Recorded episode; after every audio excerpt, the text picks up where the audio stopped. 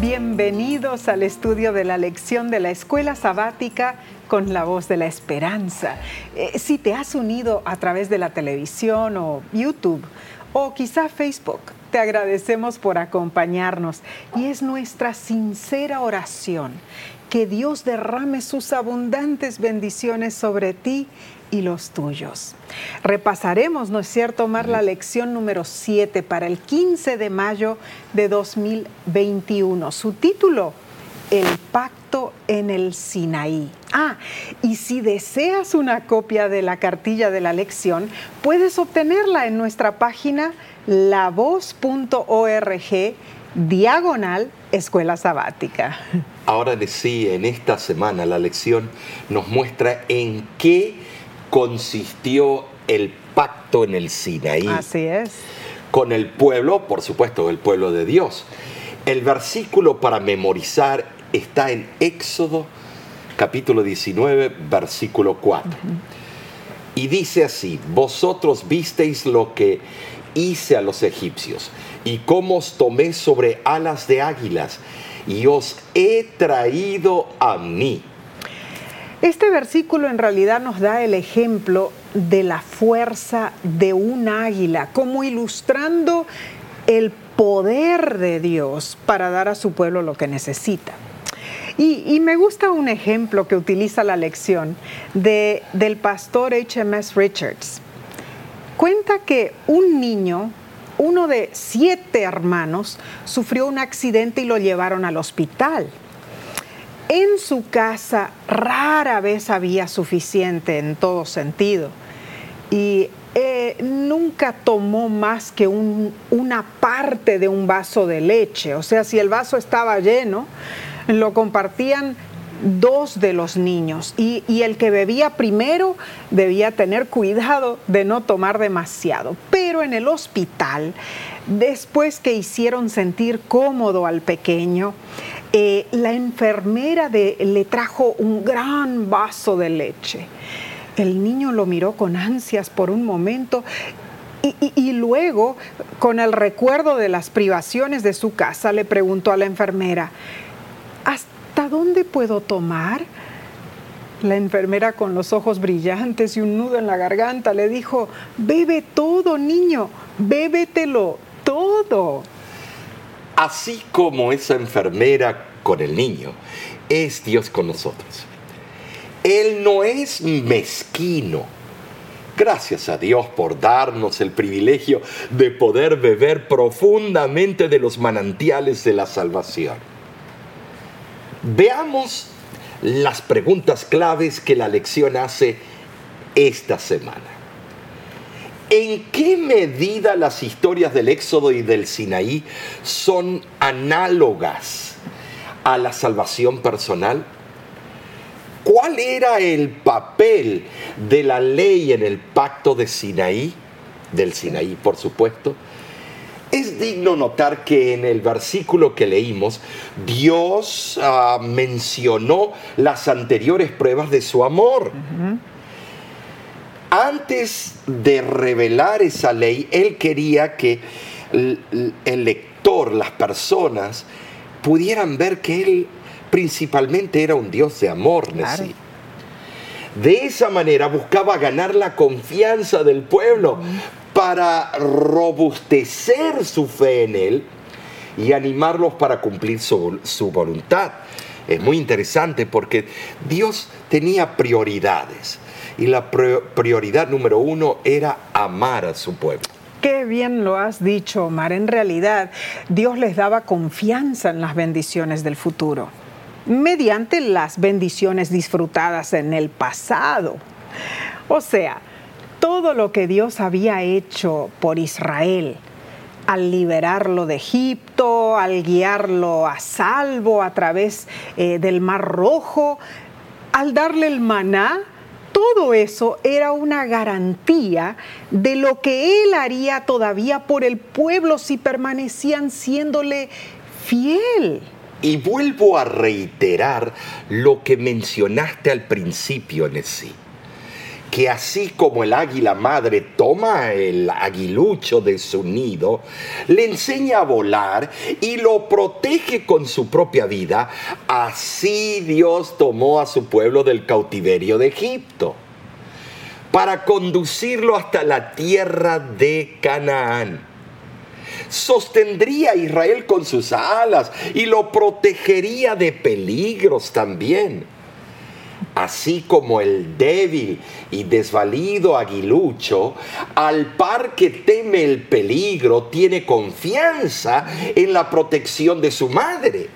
Así también Israel decía. Claro. Débil, desvalido y temeroso de, de lo que pudiera sobrevenirle, podía tener fe en el poder divino. Qué, qué forma interesante de ilustrarlo, Omar, ¿no es cierto? Ahora, veamos la lección del domingo. De esa parte del domingo para el 9 de mayo profundiza más el tema y lleva por título Sobre alas de águila. Y eh, me gustaría, Omar, leer Deuteronomio capítulo 32, del 10 al 12, y dice así. Le halló en tierra de desierto y en yermo de horrible soledad. Eh, Lo trajo alrededor, lo instruyó, lo guardó como a la niña de su ojo como el águila que excita su nidada, revolotea sobre sus pollos, extiende sus alas, los toma, los lleva sobre sus plumas. Jehová solo le guió y con él no hubo Dios extraño. Ah, Omar. Bueno, vemos aquí que estos versículos en realidad son como una oración poética que ilustra cómo fue llevado Israel sobre sus alas, cómo lo guardó como la niña de su ojo, ¿no es cierto? Así es, Nessie. Eh, vuelvo a reiterar, eh, cuando nosotros estábamos viviendo en el estado de Washington, era interesantísimo ver, lo pudimos ver una sola vez. Sí. Tú y yo estábamos yendo por las montañas y había como un pequeño lago, venía el arroyo, caía en el lago y después seguía el arroyo porque había una catarata. Ajá, y había un águila y un nido, eh, águila que se llama Bald Eagle, el emblema de Estados Unidos Sí, de América. sí. Y vimos cómo estaba enseñando a, a A su ese aguilucho, a su cría, a volar. Tremendo. Eh, lo empujaba, lo tiraba y, y si veía que no agarraba vuelo, venía y se ponía debajo para agarrarlo. lo llevaba y de lo vuelta al llevaba nido. hacia Tremendo. arriba. Eh, el teólogo George Knight explica el ejemplo de esta ave de rapiña y dice que es interesante lo que él nos cuenta.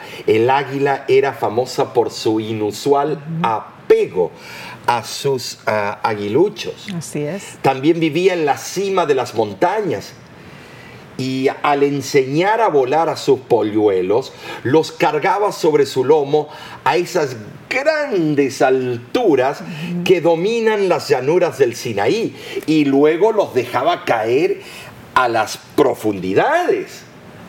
Si la cría todavía era demasiado pequeña y estaba demasiado desconcertada para volar, el águila padre se abalanzaba por debajo de ella, la atrapaba sobre su espalda y volvía a volar con ella hacia el nido, en los riscos de arriba. Y tú y yo estuvimos allá en el Sinaí. Nessie. Sinaí, muy cierto. Eh, y eh, sí hay águilas. Ajá. Y yo no sé, es un desierto tan, tan paupérrimo de qué viven, pero sí hay fauna. Así es. Eh, sí hay. Y así es como te saqué de Egipto para mí, dice la voz divina. Ahora, esta figura sugiere la tierra, la tierna, perdón, eh, conducción y protección de Dios, el amante cuidado de Jehová por su pueblo, especialmente Nesí, en ocasión de su descarriada conducta en el desierto. Así es. Pero pensemos en nuestra situación. Eh, ¿Cómo podemos aplicar todo esto? Tanto el cuidado de Dios como sus medidas disciplinarias tienen el propósito de desarrollar nuestro carácter. Claro. Eh, Dios desea ciertamente que conozcamos las posibilidades inherentes en nuestra relación con Él, Nesí. Es el deseo de Dios, no nos deja la deriva, Nesí. Tremendamente, muy correcto lo que dijiste, Omar. Eh, Dios rodeó a Israel de protección y de infinitas misericordias. Pensemos en esto. Dios milagrosamente protegió al pueblo de los peligros que arrostraron en toda su peregrinación por el desierto hasta que quedaron finalmente establecidos como una nación favorecida. Y Dios derramó sobre Israel toda clase de facilidades y privilegios. Les prometió que si andaban en el camino de la obediencia, los exaltaría sobre todas las naciones. No cabe dudas al respecto. Y en Oseas capítulo 11, versículo 1, añade un ingrediente muy dulce en todo este contenido. Y dice así, cuando Israel era muchacho, yo lo amé, y de Egipto llamé a mi hijo. Ningún padre terrenal ha intercedido con tanto fervor en favor de su hijo errante, eh, como, bueno, Dios quien nos creó. Él tenía sobrada razón para estar irritado contra Israel por su reacción frente al amor y al cuidado que él le había regalado desde, bueno, su juventud. Su interés por ellos y para ellos era el de un padre amante para con su hijo, un interés eh, impresionante como tú y yo tenemos para nuestros hijos. Así es. Eh, vemos nosotros que ese interés que no compartió ninguna nación en el mismo grado. No. No, fue una nación privilegiada. y Oseas se refiere a esa relación que cuando comenzó Moisés dio a Faraón el mensaje del Señor de que dejara salir a su pueblo de Egipto. Mm. Qué valor, qué coraje. En Oseas 11.1 se señala que uno de los principales propósitos de la Biblia es destacar ante los pecadores, sí, la bondad y la gracia de Dios. Ahora, eh, bien lo dijo Lutero, sí, eh, palabras célebres, toda la escritura tiene como principal propósito que no dudemos, sino que ciertamente esperemos, confiemos y creamos que Dios es bondadoso, misericordioso y paciente. Amén, amén. Ahora, Omar, eh, el libro de Mateo declara en su evangelio allí que la liberación de Israel de Egipto fue un símbolo o, profecía de lo que le aconteció al niño Jesús en Egipto y de su regreso a Palestina. Así es.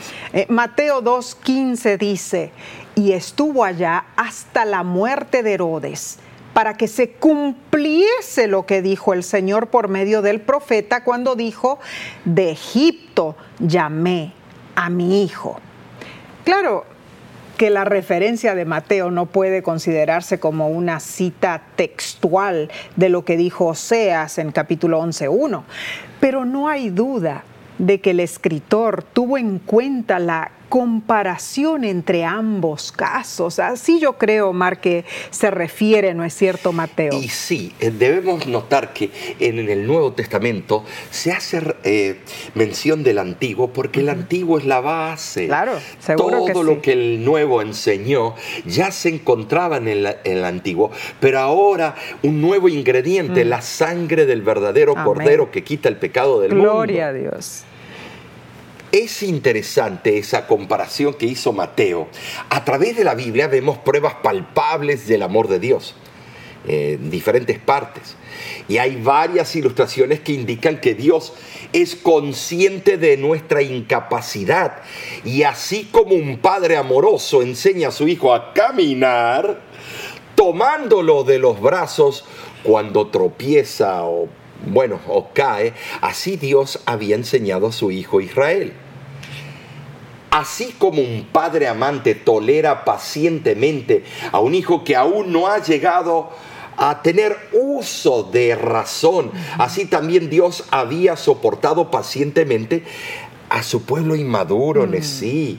Ah, pueblo que ignoraba los misterios espirituales del reino de los cielos. Cierto. Ahora, mm. Vemos que a veces se usa la violencia para domar a los animales. Mm. Ah, bueno, no debiéramos usarla eh, mal, sino dar un castigo justo a fin de domesticarlos para un trabajo útil. Así es. Pero Dios no fuerza a nadie, gracias a Dios por eso. Alabado sea Dios. No usa de cuerdas duras ni de anillos de hierro, sino que nos atrae por medios razonables, ejercitando nuestra inteligencia y despertando nuestros afectos. Dios nos trae a Él de una manera adecuada a la dignidad de nuestra naturaleza, pues fuimos hechos a la imagen de Dios. Cristo Jesús nos trajo, bueno, nos atrajo hacia Él con cuerdas humanas, cuando se hizo hombre y vivió y se sacrificó por nuestro bien. Eh, él tiene un magnetismo, Él nos trajo al camino de la rectitud. Una de las razones por las cuales el Hijo de Dios se hizo hombre fue para atraer a los hombres con cuerdas de simpatía, mm. que es hermoso, participando de la misma naturaleza de ellos. Ay, Omar, qué maravilloso en realidad es Dios. Y a pesar de que nosotros somos tercos, ah, Él es paciente, es tierno y solidario y protector con nosotros, ¿no es cierto? Dios no desea en realidad eh, que nosotros nos olvidemos de Él. Él ha hecho todo lo imposible por nosotros y lo continúa haciendo. Él no quiere que nadie se pierda. Ah, esta es una hermosa verdad de salvación, Omar. Así es. Eh, en verdad podemos estar seguros de que Dios lo hizo todo y nosotros que seguimos con nuestra terquedad, vamos entonces a seguir con el estudio interesantísimo de esta lección. Ah, vamos a pasar al día lunes, pero no sin antes tomar un corto receso. Volvemos enseguida.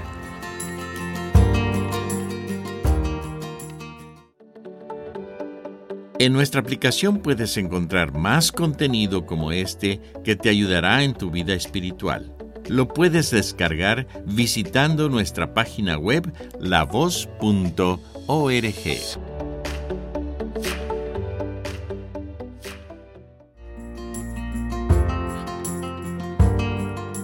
agradecemos por estudiar con nosotros esta hermosa lección de escuela sabática.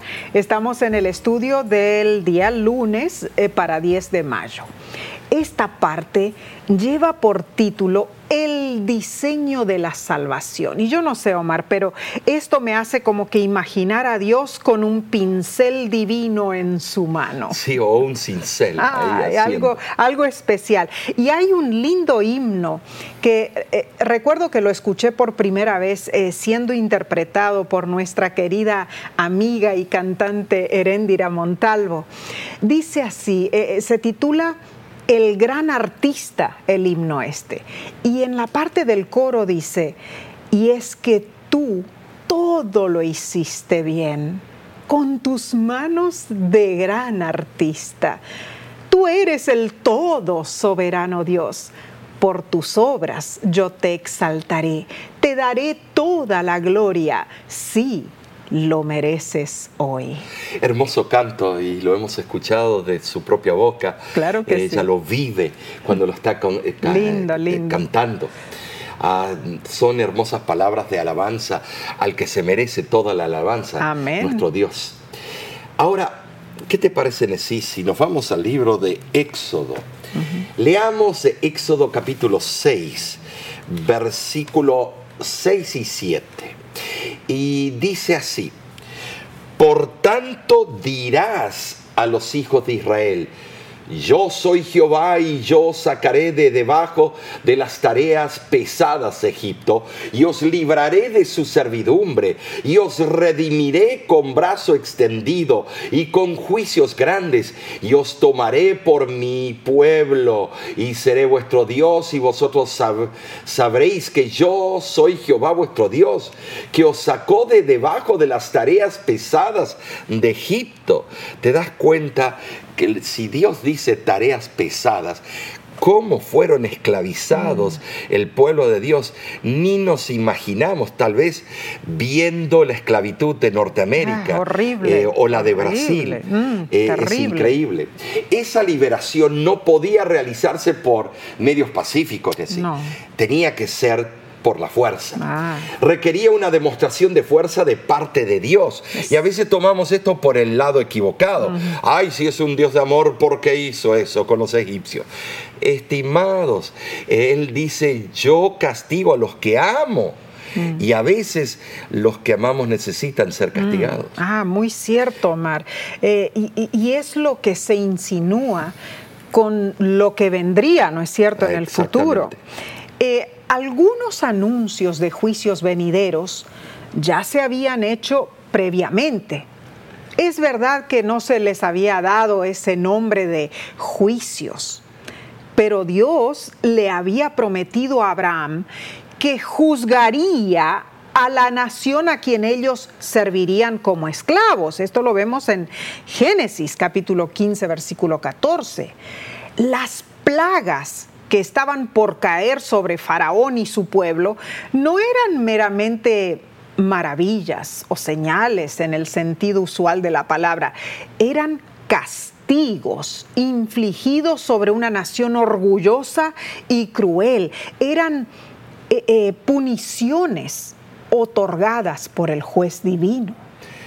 Muy bien entendemos todo como Dios eh, se manifestó pero Dios continuó haciendo promesas, amontonándolas, por así decirlo, una sobre otra. Eh, por ejemplo, primero, haría de los israelitas su pueblo peculiar. Número dos, se daría a conocer a ellos como el gran libertador. En tercer lugar, los llevaría a la tierra prometida. Y en cuarto lugar, se le daría como posesión. Todas esas promesas se cumplieron.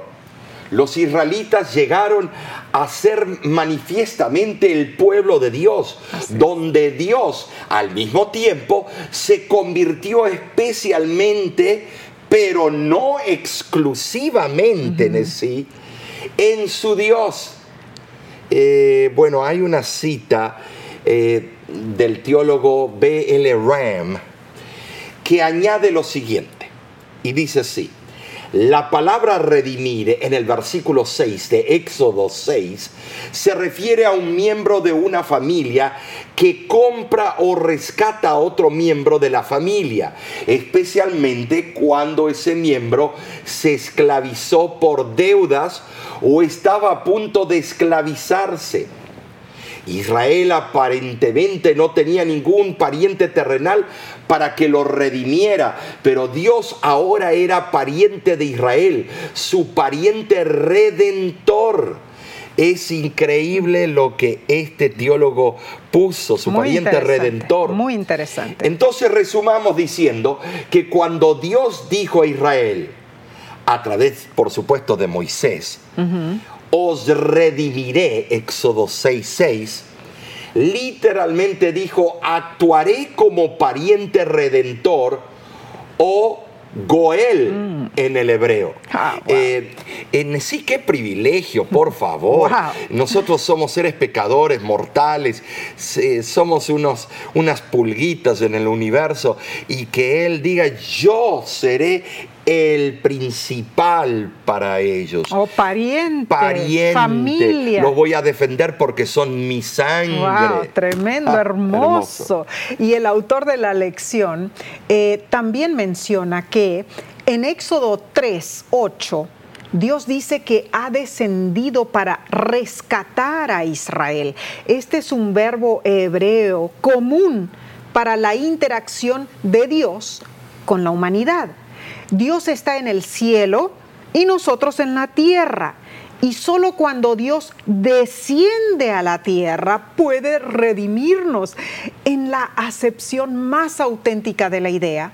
Solo cuando Jesús descendió, vivió, sufrió, murió y resucitó por nosotros, fuimos redimidos. Así que cuando Juan en el capítulo 1, versículo 14 dice, y aquel verbo fue hecho carne y habitó entre nosotros, esa es otra forma de decir que Dios descendió para salvarnos. Gracias a Dios por su perfecto plan de salvación. ¿No es cierto, Mar?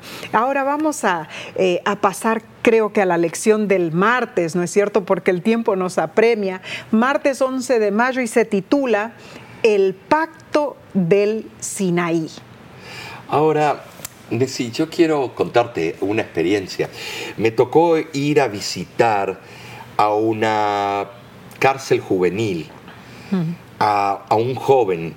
Eh, alguien me dio la referencia y cuando llegué a ese lugar, este joven había pasado de una institución mm. tras otra, un perfecto criminal, robos, atentado a asesinar a alguien. Qué triste. Eh, había hecho tantas cosas, tráfico de drogas.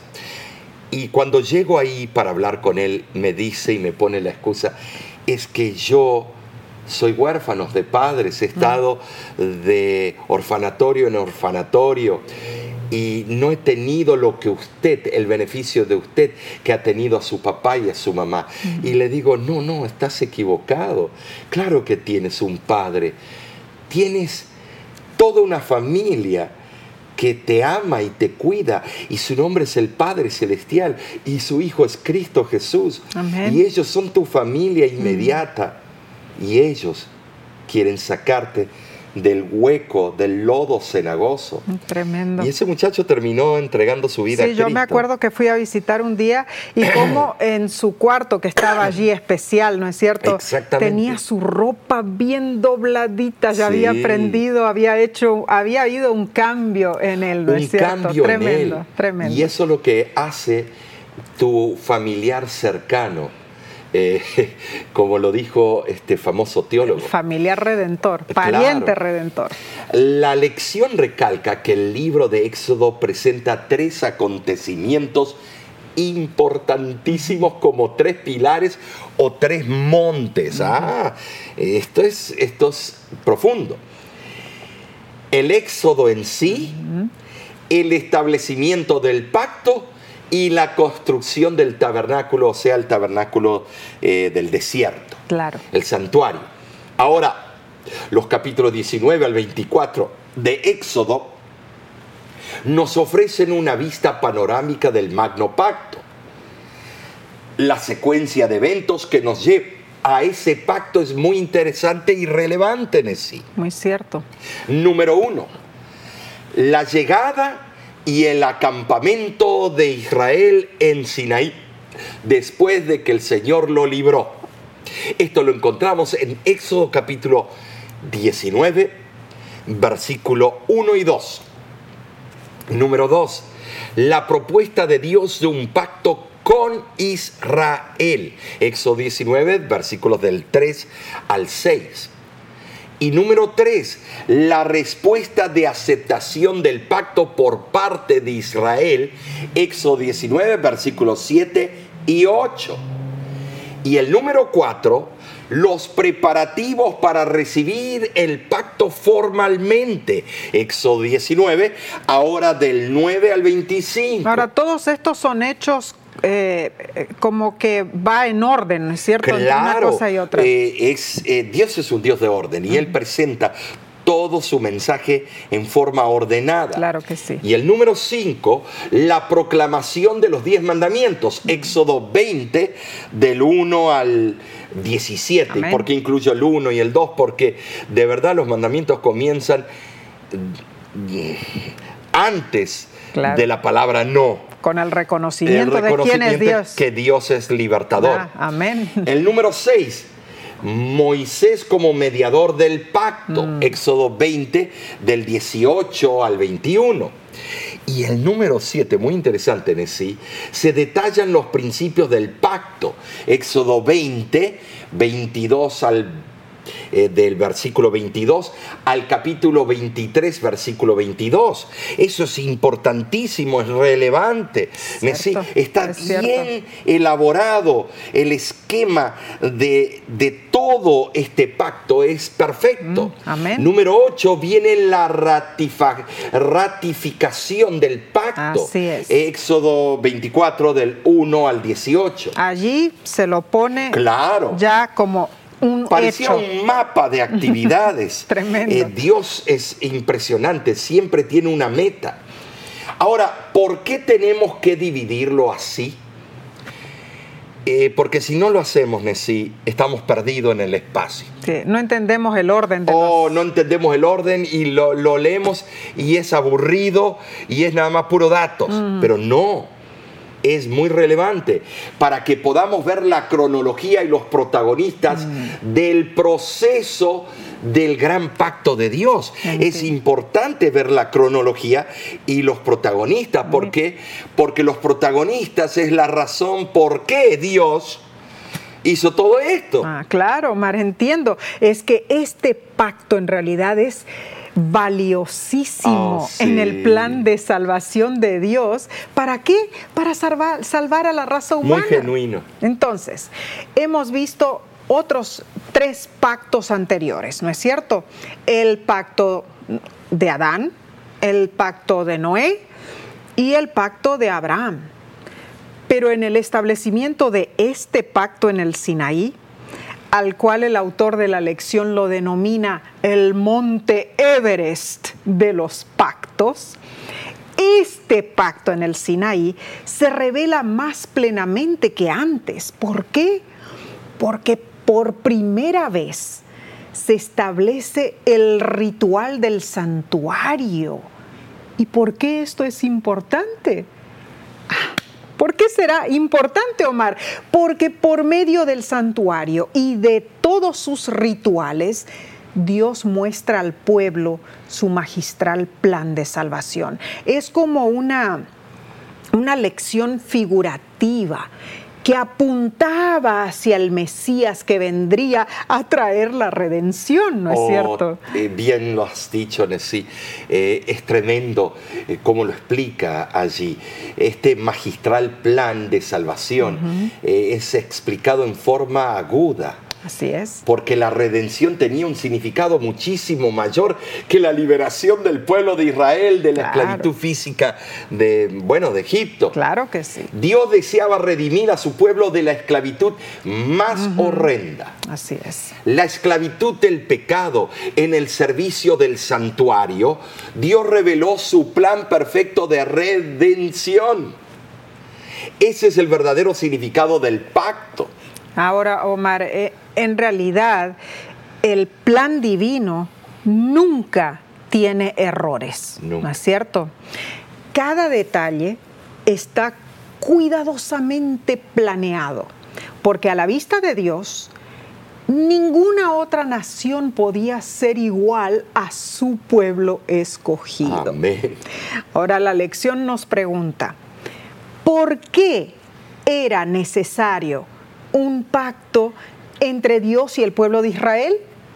Y bien nos responde Deuteronomio eh, capítulo 29, versículo 7, dice, para confirmarte hoy como su pueblo y para que Él te sea por Dios. Te pregunto a ti entonces, ¿así lo ves tú? Para Dios, cada uno de sus hijos, o sea, cada cristiano consagrado, es una joya en la corona de nuestro Señor. Y así es considerado por Él. Dios en realidad hoy quiere confirmar contigo que tú eres suyo. Y en respuesta, Él desea ser tu Dios. Entonces la pregunta, ¿no es cierto? ¿Lo aceptarás? Claro, ¿Lo aceptarás? Cuando nosotros pensamos en la importancia de aceptar esto, de ver cuán magnífico Dios lo diseñó todo, y la tristeza, Omar, de que tantas personas dicen, ah, el santuario, todos sus rituales, qué aburrido, no tiene nada que ver. Todo eso... es la base de Claro, es, es la base de saber y entender cuál era el plan magno que Dios hizo para salvarnos. Y apuntaba al verdadero Cordero que quita el pecado del mundo. Entonces, al decir, yo acepto este plan de Dios, estoy diciendo también, yo acepto todos e, esas todas esas partes y simbolismos, el pacto que Dios hizo con su pueblo. Así que en realidad es nuestra oración que tú puedas aceptar todo lo que Dios hizo por ti. Entonces, pasaremos a la lección del día miércoles, pero antes tomaremos una corta pausa. Volvemos en unos segundos.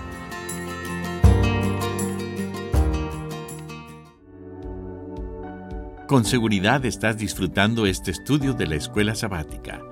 Te invitamos a buscarlo en formato de video por nuestro canal de YouTube.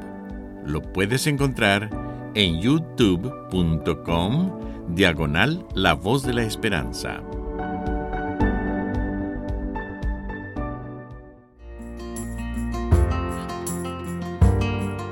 Muchísimas gracias por acompañarnos en este importante estudio de la lección de escuela sabática.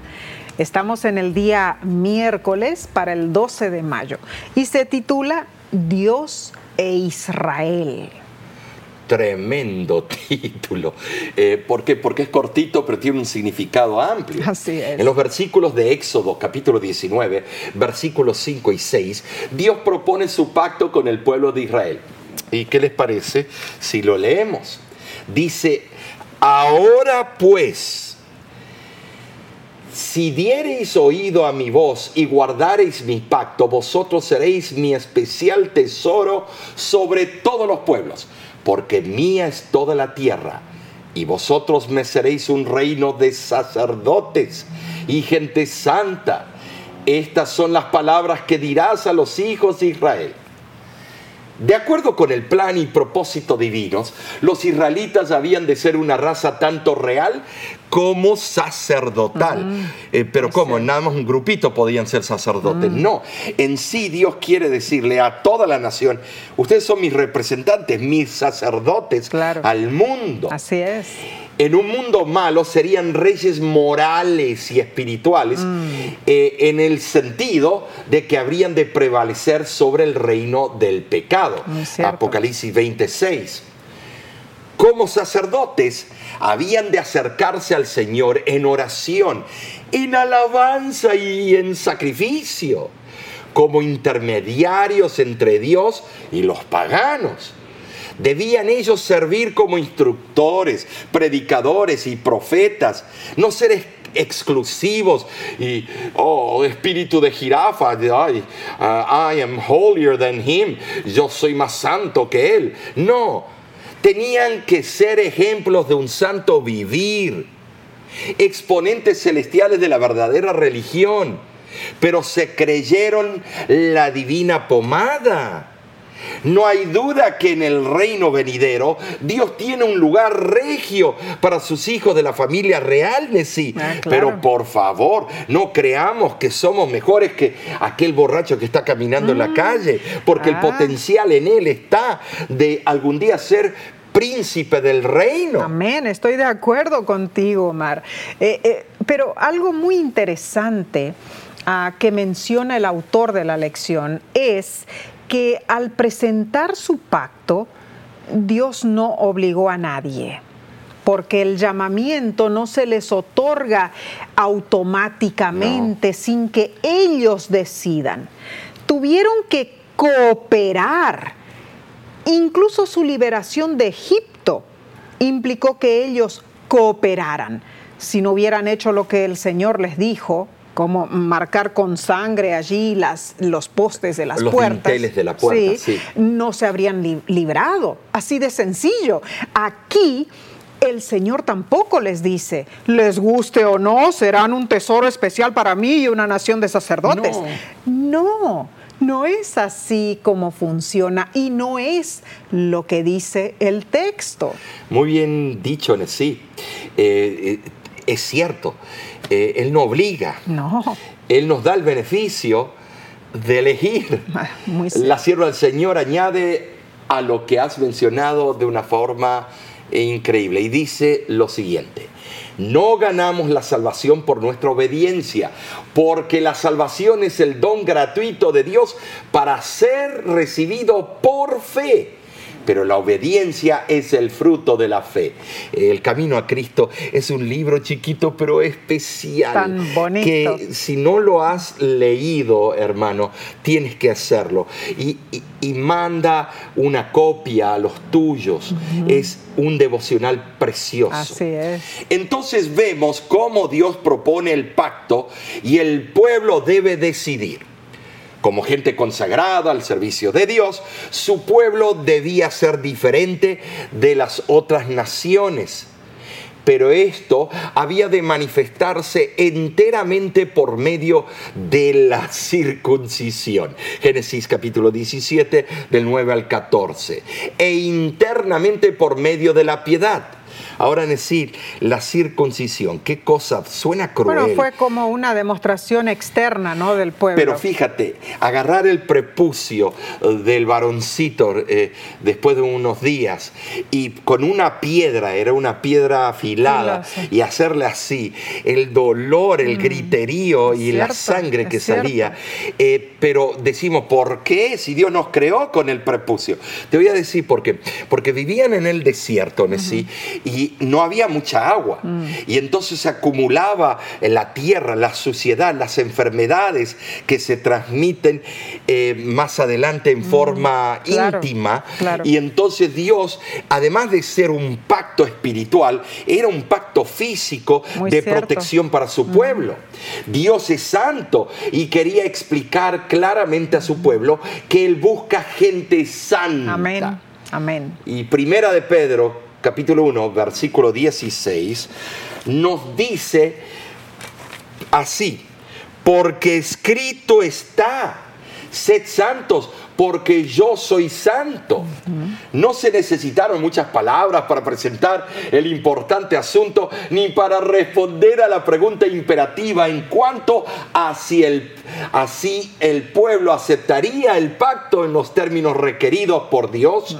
No se necesitaba. Si, si bien es claro que no había duda del noble deseo de los israelitas de responder a la demanda de obediencia que Dios hacía, entraron en relación del pacto teniendo en sí poco conocimiento de sí mismos. Mm, yo creo que rapidito, mm, más por emoción lo hicieron ellos. Ya, rápido. Oh, sí, sí, sí, nosotros vamos a hacerlo. Bueno. Y no tenían en sí el conocimiento y el genuino amor todavía. Dijeron, dijeron muy rápido y decidieron muy rápido, creo yo. Es que ellos no veían su incapacidad para guardar los preceptos divinos, ni se imaginaban su ineptitud para cumplir su parte en el convenio. Igual nosotros hoy en día. Claro. Eh, eh, ahora, eh, yo creo, quizá al igual que muchas almas engañadas hoy,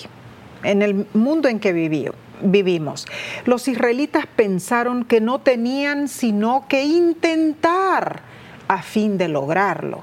Y Dios en su misericordia les permitió que hicieran la prueba para que pudieran descubrir su incapacidad y así fueran inducidos a depender de Dios. Yo creo, Omar, hay muchas parejas que quieren casarse con esa razón también, para intentar a ver si da sí, Y para salir de la casa del padre o la madre que los tienen así, apachurrados. Y rápido responden, como los oh, Sí, sí, sí, sí. Eh, un día me llega un joven eh, y, y dice, pastor, he decidido bautizarme, yo soy un mujeriego. Cuando escucho eso, digo, ay no, por favor, se está alardando de que él es el hombre de las mujeres, el papichulo. Entonces él agarró y me dice, ay pastor, yo Prometo delante de Dios y mi madre que no voy a volver a meterme con tantas mujeres. No, yo voy a dedicarme a una con la que me voy a casar. Ay, ay, ay, pasaron unas semanas, ya estaba con otra, y después otras semanas con otra. ¿Por qué? Porque son promesas huecas. Fueron rápidos en responder. Cuando el pueblo dio su promesa, su clamor espontáneo, todo lo que Jehová ha dicho haremos. Sin duda era una demostración superficial de entusiasmo religioso, una simple reacción momentánea ante una verdad gloriosa y sublime. Es como a veces estoy en una iglesia, hago un llamado y está llorando un montón de personas. Pero ¿dura esas lágrimas? No, estimados. Debemos vivir ese sentimiento, ponerlo en práctica todos los días de nuestra vida. ¿Y quién es el que nos capacita? Cristo Jesús. Pero al pueblo de Dios le faltaba el espíritu de una conversión profunda y verdadera. Les faltaba el corazón de hacer lo que Dios en sí, lo que Dios demandaba, Deuteronomio 5:29. No es extrañar que el pueblo pronto apostatara y adorara al becerro de oro. Ah. Hicieron la confesión y después detrás del becerro de ah, oro. Y Aarón, yo, yo a veces me pregunto, pero Aarón, eh, voy a humanizar eh, eh, mi expresión. ¿Qué tenía en la cabeza? Mm. ¿Acerrín? no, no, por supuesto. ¿Sabes por qué digo eso? Pero acababa de ver un flor de milagro y se pone a hacerle, ok, tengo miedo que me mate, le voy a hacer el becerro. Mm, qué triste, qué triste es la realidad de lo que ocurrió. Así de rápido se olvidaron de lo que habían prometido. Pero esto se pone, Omar, aún mucho más interesante. Nosotros somos iguales que Aarón. Así es, el estudio del jueves 13 de mayo se titula promesas, promesas. O sea, todo parecía estar bien. Dios liberó a su pueblo, le ofreció las hermosas promesas del pacto y ellos aceptaron rapidito diciendo que harían todo lo que Dios les pedía. Parece un trato hecho en el cielo, ¿no es cierto, Omar? La verdad que sí. ¿Cuántas veces yo he hecho promesas a ti, a mis hijos y no la cumplí? Mm. Eh, me da tristeza porque me río, porque eh, me río porque yo soy igual. Ah, me río porque veo lo que hizo Israel en mí. Mm. Tantas veces por hacer el bien a otro, prometo algo y no puedo cumplir. Ah. Y, ay, hermanos, solo Dios tiene que perdonarme y a ti y al resto. porque no lo hacemos para malograr una mm. relación o algo. Queremos hacerlo mejor, pero no está en nuestra capacidad. Ellos estaban convencidos y seguros en sus corazones de que los términos del pacto eran justos y buenos. Estaban convencidos. La iglesia adventista está convencida de las profecías, pero está convertida. Mm. deseaban asegurar para sí mismos y para su posteridad las bendiciones que el Señor había prometido. De buena gana los ancianos aceptaron el pacto antes de saber lo que serían sus estipulaciones. Era deseable que el pueblo expresara su disposición de entrar en un pacto como Dios lo proponía, por supuesto, pero que pensara bien en el asunto antes de que fuera llamado a la ratificación formal del pacto. Ah, sí, ellos hablaron muy convencidos. Nosotros, pero no estaban convertidos. No. La teoría siempre es muy buena, loable y por así decirlo, romántica. Pero hay que estar dispuestos a vivir en la práctica. Claro que sí. Eh, revoloteamos en el aire, en las mm. nubes, pero no pisamos tierra. Ay, ay, ay. Eso solo ocurre con una contemplación diaria al perfecto carácter de Dios. Eh, eh, la pregunta es, Nesí, ¿estás tú y yo? ¿Estamos nosotros? ¿Están ustedes eh, contemplando a Cristo todos los días de nuestra vida? Y esta es una pregunta muy importante, Omar. la santidad se debe considerar seriamente cada vez que nos aproximamos a Dios Si somos sinceros, no seremos rechazados por Dios. Si nos presentamos con arrepentimiento, aceptando la gracia de Cristo, Él acepta al pecador para hacerlo santo y apto para el compañerismo con Dios. Siendo que la ley que pronto iba a ser dada es una expresión de la santidad de Dios. Lo único apropiado era que el pueblo se preparara santificándose para recibirla. Si ellos habían de ser el pueblo de Dios, era imperativo que apreciaran el, carácter sagrado de esa relación. Claro que sí, sí, y, solo así eh, podemos entender por qué Dios hizo la proclamación de su mm. santa ley. Claro. Ah, tenemos que eh, notar que la razón principal de su santa ley no era para ser dogmático, era para tener una relación de amor con su pueblo. Y lo hizo de una manera especial. Eh, fue una ocasión que debía impresionar profundamente y dramáticamente al pueblo.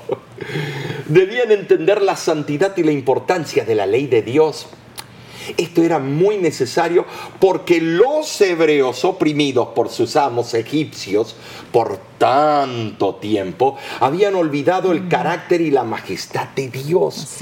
Y era el momento de regresar cierto. al amor. La sierva del Señor lo explica allí en, en Patriarcas y Profetas. Dice, durante su esclavitud en Egipto, muchos de los israelitas habían perdido en alto grado el conocimiento de la ley de Dios y habían mezclado los preceptos divinos con costumbres y tradiciones paganas. Dios los llevó al Sinaí y allí con su propia voz proclamó su ley.